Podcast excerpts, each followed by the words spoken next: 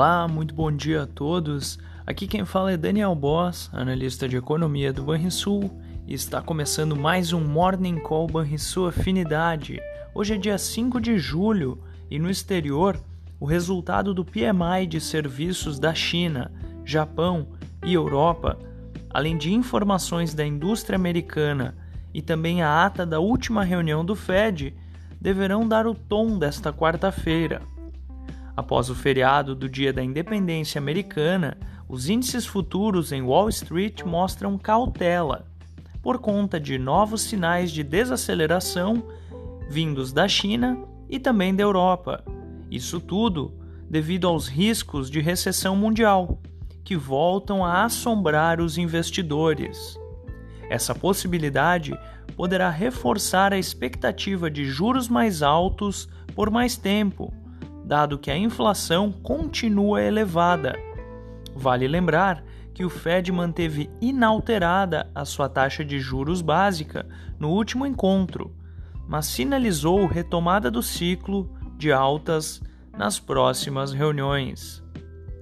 Na zona do euro, além do PMI composto de junho, que caiu para 49,9 pontos, mostrando retração da economia, a inflação ao produtor do bloco caiu 1,5% na passagem de abril para maio, quando era esperada uma queda de 1,4%.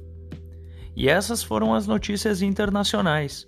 No Brasil, o foco ficará direcionado ao impasse em torno da agenda econômica em Brasília. Mais um dia que inicia com cautela internacional e que deverá se somar às incertezas domésticas em relação à pauta econômica, provocando certo desconforto nos investidores.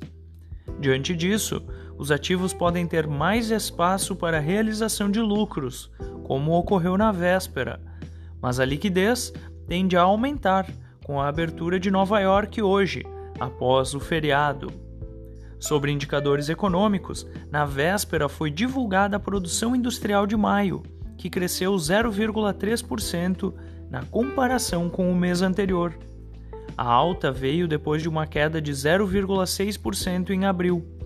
A pesquisa industrial ainda mostrou que, na comparação com maio de 2022, o setor teve alta de 1,9%.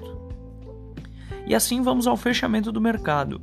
O dólar encerrou a terça-feira com alta de 0,6% aos R$ 4,84 o Ibovespa caiu 0,5% aos 119.076 pontos.